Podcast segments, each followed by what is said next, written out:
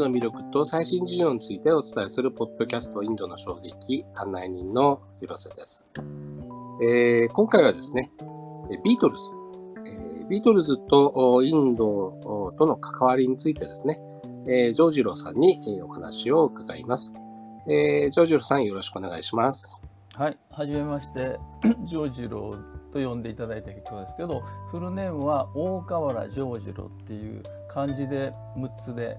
の名前です。そうなんです。はい、芸名ではございません。あ、はい。で、えっ、ー、とプロットがですね、その先ほど広瀬さんからご紹介いただきましたけど、プロフィールにあるので、私も道に迷った時見ますし、皆さんも全体の中で今どこで話してるのかなってなった時はそこをちらちらと見ていただければいいと思います。はい、わかりました。はい、このプロットに、はいあの従っていきますと最初は私とあの、はい、ビートルズということなので、はい、えっとそのジョージュラさんとビートルズの関わりみたいなところからお話を伺えるんでしょうか。はい、じゃあゼ,、えっと、0番私とビートルズからいきますね。えっとですね私は あの小学校6年生の時に、まあ、あのランドセル背負って通学してた頃にですね学校の校庭で「シーラブズ・ユー」が流れてきたんですね。で、えーと、それからもうずっと55年間寝ても覚めてもビートルズです。えー、いろいろビートルズに、えーと、自分の人生も変わるようないい方向のそのガイドしてもらった人生を歩んでいます。でですねその小学校6年生の子供が、えーとビートルズの顔も知らないイギリスも英語も知らないのになぜ一瞬でビートルズの虜になったかっていうのは今でも謎です。それはおいおいまたあのお話していきたいと思います。これ0番です。えっとですね、えっと1番。あその前にこれとの付け方はちょっと特徴がありまして対比で話を進めるという形式にして大英帝国とインドインドとビートルズビートルズの訪問とマスコミとかですねそういうことをあの一応これから9項目をお話ししていきたいと思います。まず大英帝国とインドなんですけど、まあ、期間的に言うと,、えーと、大英帝国はインドを植民地化しあのしていたんですけど、えーと89年間植民地化していました具体的に言うと1858年から1947年でその間ですねやはり占領され占領範囲下なのでインド国民は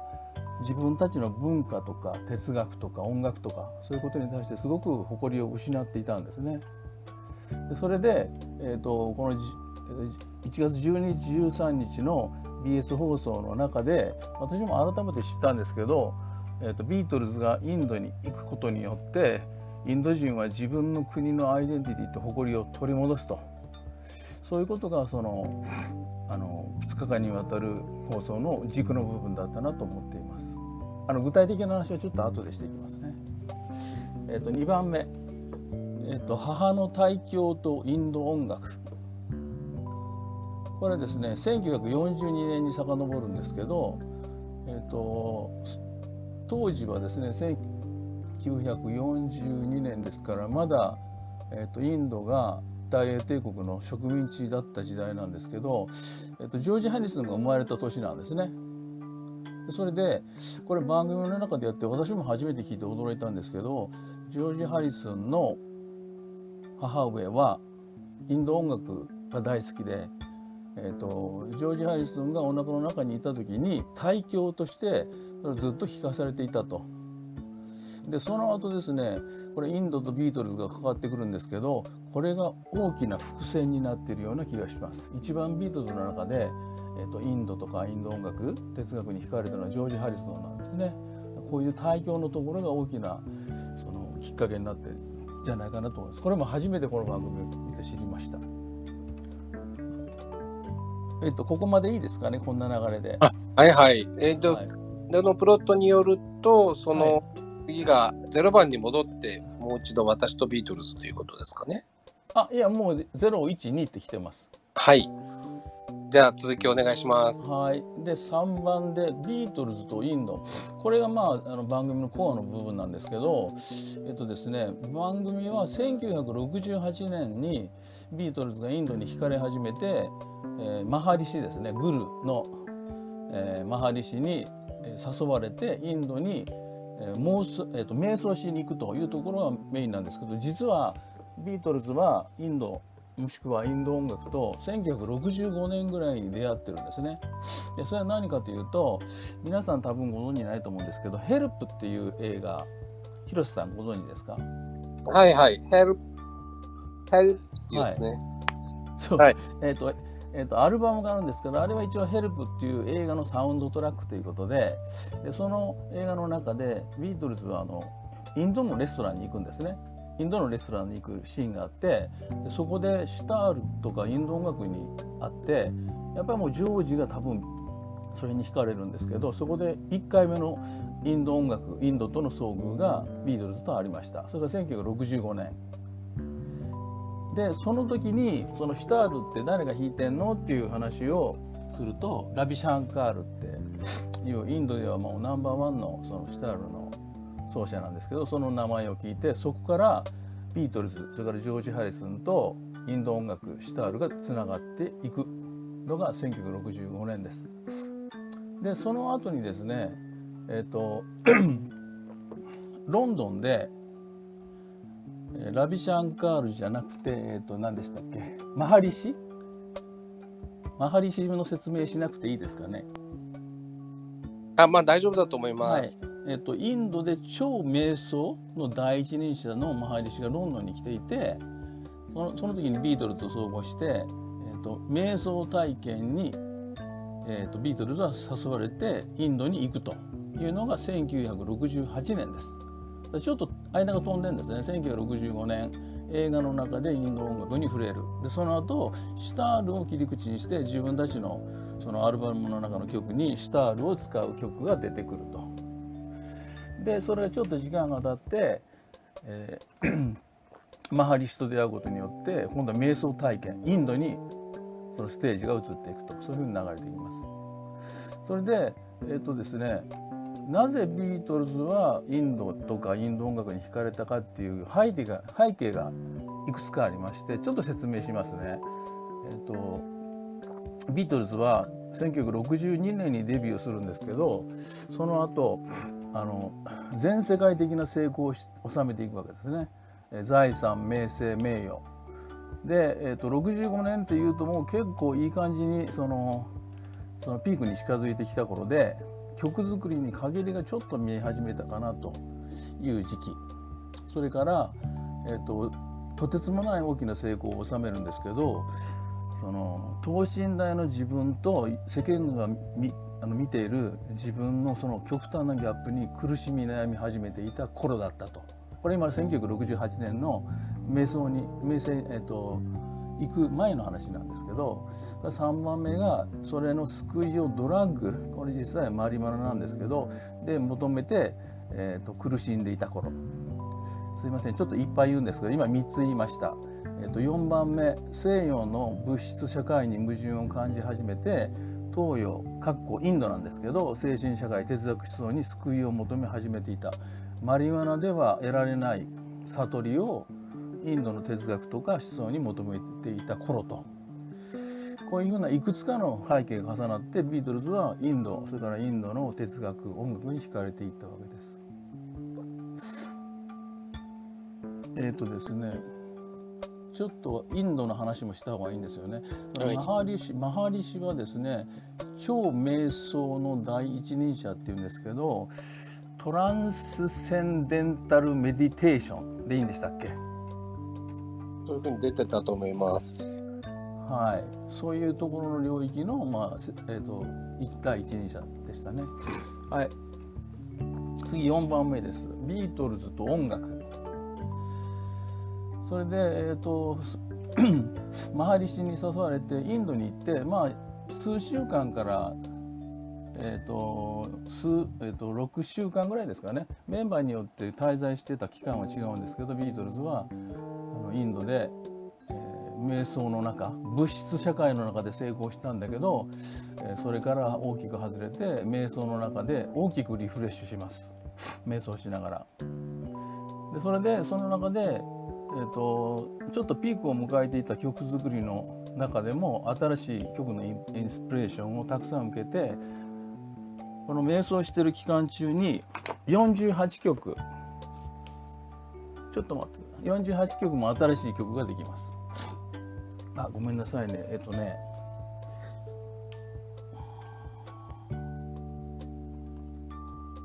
今ね、あの、えっと、ジョージロさんにお話しいただいてるのは、はい、えっと、NHK の BS で2回にわたってね、あの、ビートルズ特集が、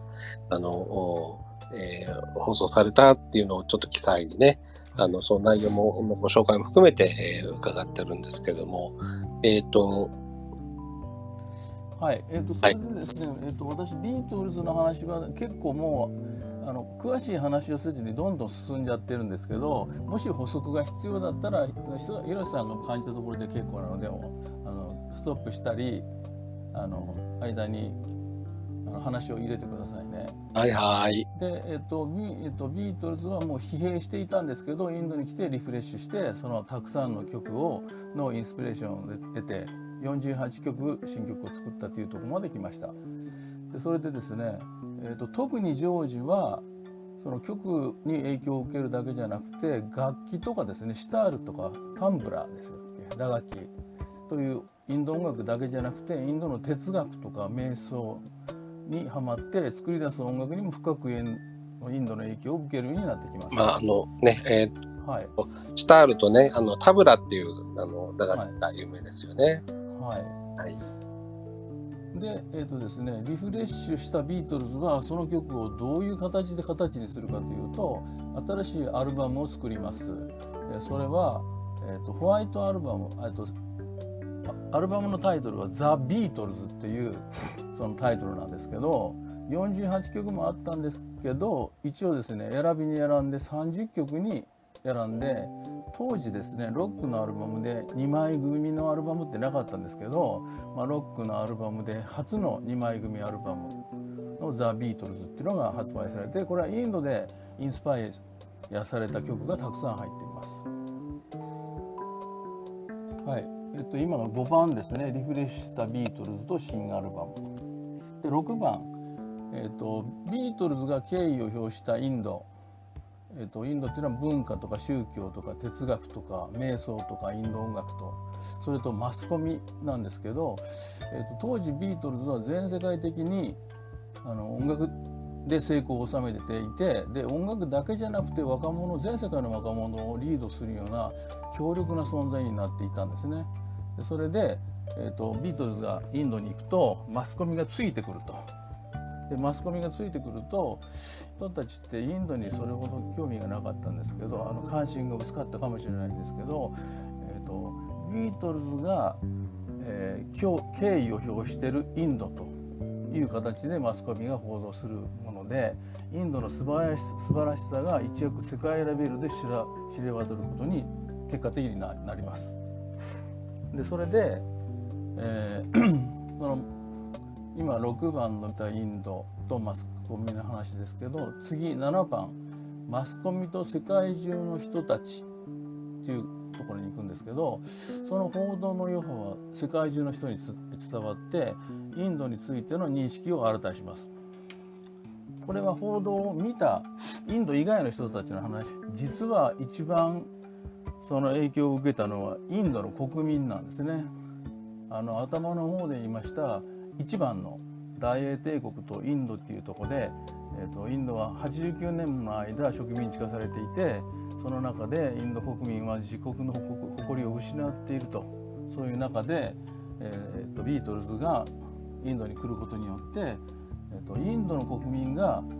自分たちの国の良いところを改めて覚醒するとそういう効果が一番ビートルズがインドに行くことによって大きくその影響したことの一つということです。えーと、植民地化で大きく傷つき舶来品崇拝だったインド国民の誇りをビートルがが取り戻してくれたとそういうこと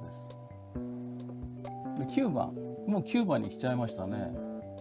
えーと、西洋と東洋のギャップ西洋と東洋のギャップっていうとその一応西洋はですねその物質社会資本主義、えーと、というのに文化は代表されますけどインドはどうかというと精神社会で、えーとメディテーションとか瞑想とかですね。でそれでビートルズは物質社会であの名声は得るんですけど苦しんでいてそれの救いをドラッグに求めたんだけどドラッグが救いにならなくて、えーと、結局瞑想が彼らに救いを与えたと。えーと、比較としては物質社会は relative state mind って言ってました。それと精神社会は absolute state mind と。そういう2つの間をビートルズは行ったり来たりするようになります。